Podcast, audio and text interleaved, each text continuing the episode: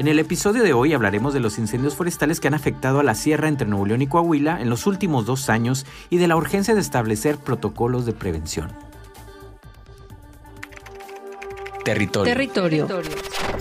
Periodismo para conectar con la ciudad. Un podcast de Luminaria Media.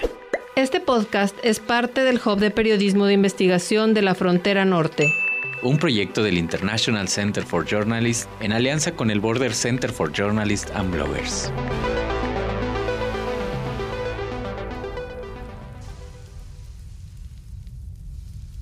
Sí, para mí este pues era como un soplete, no era, no era lumbre, era agua, porque yo he andado en incendios. Cuando un incendio te entra a un cañón, a un arroyo, remolinea y se tarda para salir de allí. Abel Montalvo cuenta que en sus 76 años nunca había visto nada parecido al incendio forestal del 2021. El fuego avanzó con la fuerza de un río sobre el bosque en su natal San Rafael de los Montalvo, en Arteaga, Coahuila. Yo nunca había visto un incendio tan fuerte como este. El 2011 hubo uno que duró un mes, nomás pegó en media sierra, desde el puerto de vuelta, y este en una hora, vía el fraccionamiento Pinalosa, a Laguna de Sánchez en una hora. Iba tremendo. San Rafael de los Montalvo es una comunidad enclavada en la Sierra Madre en Coahuila, justo en los límites con Santiago, Nuevo León. En el 2021, en esta zona inició uno de los incendios más devastadores que se recuerden. Se estima que el fuego en ese año consumió entre 8.500 y cerca de 15.000 hectáreas, esto en la zona entre Nuevo León y Coahuila.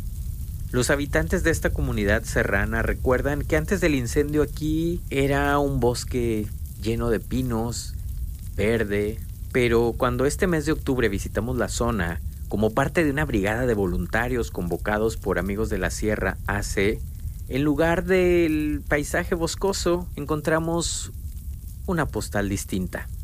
Los cerros lucen poblados de troncos negros cubiertos con una costra de resina de lejos parecen estacas enterradas entre colinas de un suelo cenizo y negruzco. Aunque la temporada de lluvia ha traído cierto alivio y empiezan a aparecer algunas pequeñas manchas aquí y allá, los brotes en los pocos pinos que resistieron el calor del fuego. En el 2021 Nuevo León registró 51 incendios forestales y en este año que termina, en el 2022, 49.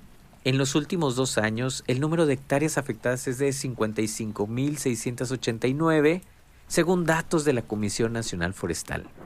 Esta superficie equivale a haber envuelto en fuego más de la mitad del territorio de la ciudad de Monterrey.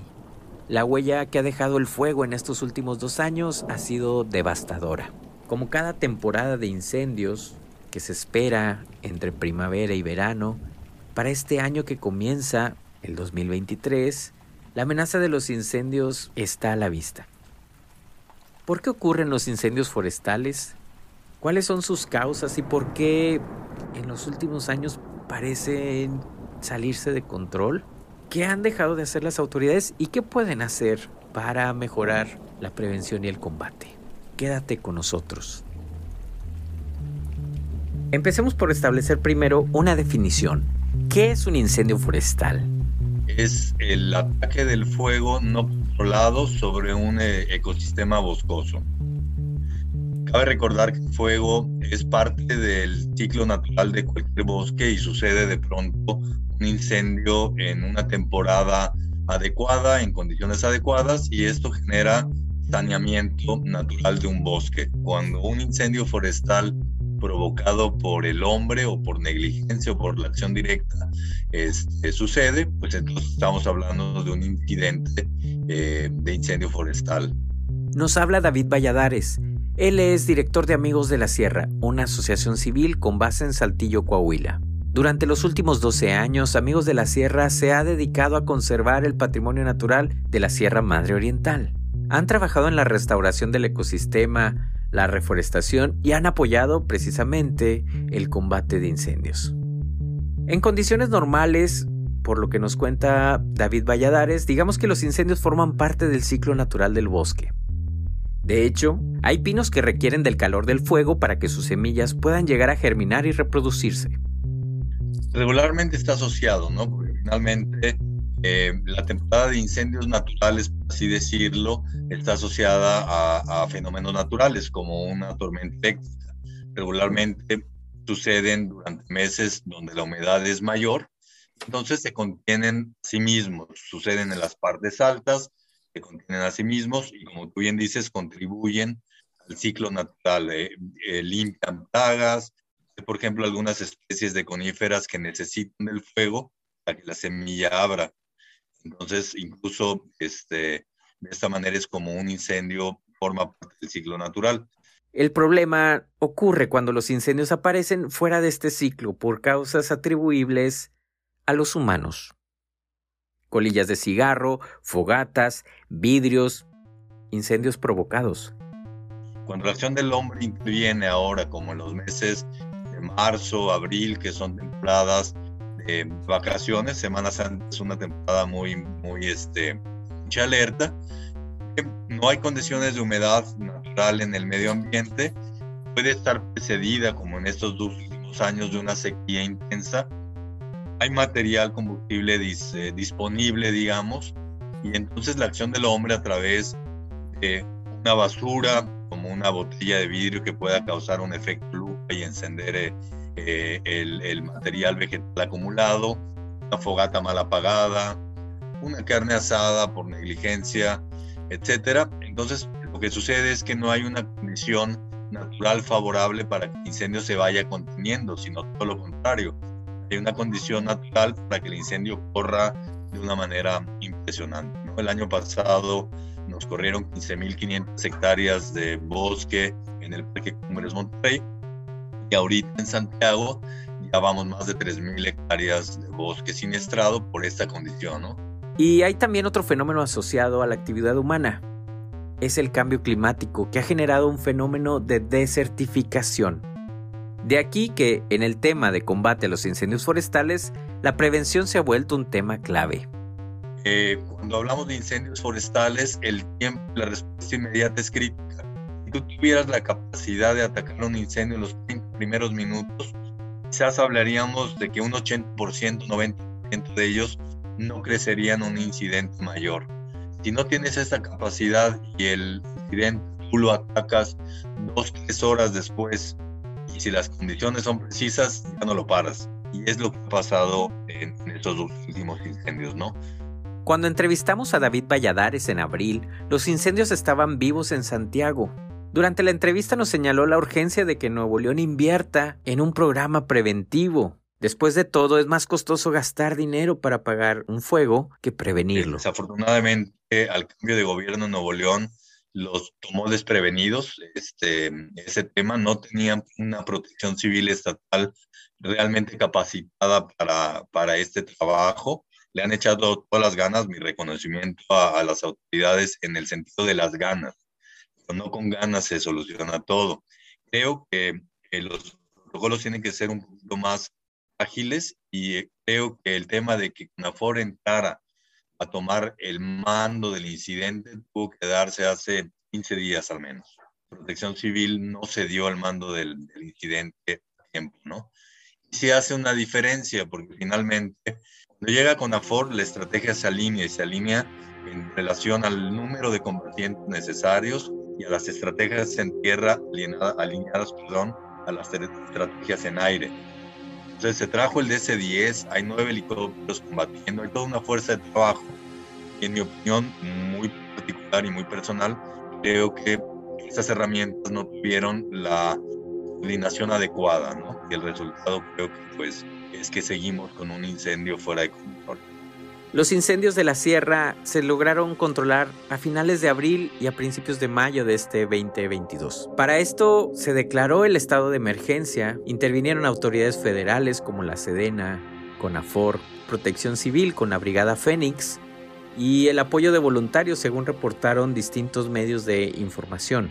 Para extinguir por completo estos incendios también se contó con el apoyo de una aeronave de la Fuerza Aérea Mexicana que sobrevoló la zona y bombardeó las nubes para provocar lluvia. La otra, de hecho, fue motivo de una disputa entre Nuevo León y Coahuila. Y es que meses después de que apagaron el fuego en la sierra, los gobiernos de Nuevo León y Coahuila sostuvieron una disputa por el pago de la renta de un avión que se utilizó. El gobierno de Coahuila denunció que Nuevo León incumplió el compromiso de asumir el 50% del costo por la renta de una aeronave DC-10. El monto total fue de 30 millones de pesos. El gobierno de Nuevo León rechazó las acusaciones, pero esto mostró la falta de coordinación entre las autoridades. ¿Cuánto nos cuesta un incendio forestal?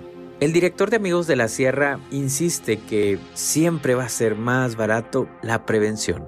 Tema económico, esto en perspectiva. A lo mejor un combate inicial muy bien equipado, puedes gastar un millón de pesos en atender algo que ya eh, rebasó las 50 hectáreas, 100 hectáreas, ¿no? Que ya, tiene riesgo de que te salga de las manos. Y entras, puedes gastar un millón de pesos. El S10 que estuvo operando, eh, aventaba este retardante, no sé si lo lograron ver, y costó el evento, el DS10, nada más el DS10 se llevó alrededor de un millón y medio de dólares. Solamente el DS10. Para restaurar ecosistema de manera integral, como lo decíamos hace rato, empiezas, trabajas con suelos, con reforestación, todo este proceso mínimo, mínimo te va a llevar 50 mil pesos por hectárea. Multiplica 50 mil por 15 mil hectáreas que perdimos el año pasado en, el incendio. ni los 2 millones de dólares que cuesta el avión son significativos en todo caso. Si este monto económico le sumas la cantidad de agua que dejamos de capturar para la ciudad de Monterrey y le sumas los servicios ambientales en general, el CO2, las toneladas de CO2 que dejas de capturar con la pérdida del bosque. Entonces, perspectiva económica es absurda, ¿no? Vale más la pena tener un pequeño fondo de 3, 4, 5 millones de pesos para un combate inicial, directo y frontal cada vez que la sierra está en riesgo, atendernos a este gasto, ¿no? Después de la temporada de incendios en agosto, el municipio de Santiago, encabezado por el alcalde David de la Peña, anunció a los medios la puesta en marcha de un protocolo denominado Reacción Inmediata para Rescates e Incendios. A través de este, creado en conjunto con el patronato Visión Santiago 2030, se anunció que se buscaba, entre comillas, evitar la burocracia y perder tiempo valioso en un incendio forestal los primeros minutos son vitales. También se habló que se busca mejorar la coordinación de acciones entre Protección Civil de Santiago, Protección Civil del Estado, CONAFOR, brigadistas y asociaciones civiles. Este protocolo, sin embargo, tendrá su verdadera prueba en la temporada de incendios que se avecina.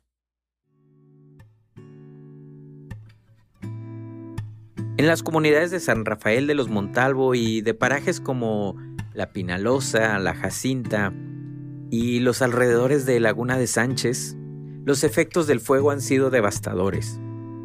No solo en lo económico y lo social, por su impacto en las comunidades, sino también en lo ambiental. Ha eliminado arbolado adulto que tardará generaciones en regenerarse. Ha dejado el terreno propicio para los deslaves ahora en la temporada de lluvia y también tendrá efectos en la captación de agua. Quienes han visto de cerca cualquiera de los dos últimos incendios señalan que es una experiencia impactante.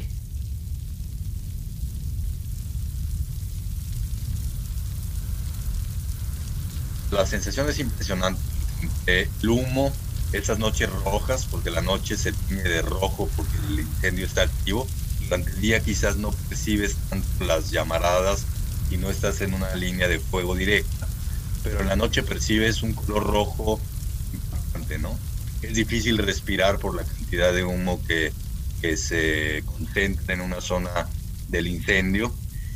puedo narrar una experiencia personal, eh, me tocó acompañar a un bulldozer que venía haciendo una brecha fuegos para evitar avanzar, avanzar hacia la zona de los lirios me bajé eh, en la camioneta y yo creo que estaba unos 150 metros de una cortina de fuego, las llamas eran gigantes, pero lo más estremecedor era el, el sonido de los árboles sonando. Cuando tienes un asador, pones el carbón, le soplas, hay un sonido.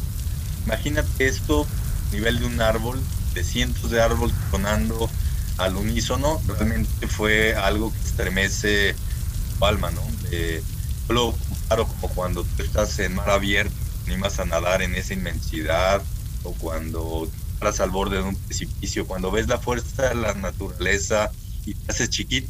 David Valladares nos narra la experiencia que vivió en el incendio del 2021. El día siguiente de, apagado el incendio es estremecedor ver este color negro este, constante, ¿no? Y, por ejemplo, en esta zona donde narro el incendio, hubo la fuerza del viento detrás, eh, la recorrimos y encontrabas eh, botellas de vidrio. La basura finalmente es un tema de impacto, pero estas botellas de vidrio totalmente derretidas. Eh, puede recordar que el vidrio se, se, derrite alrededor de los 450 grados centígrados Luego avanzas y llegamos a un lugar donde había una motocicleta eh, quemada y abajo de la motocicleta había un charco de aluminio.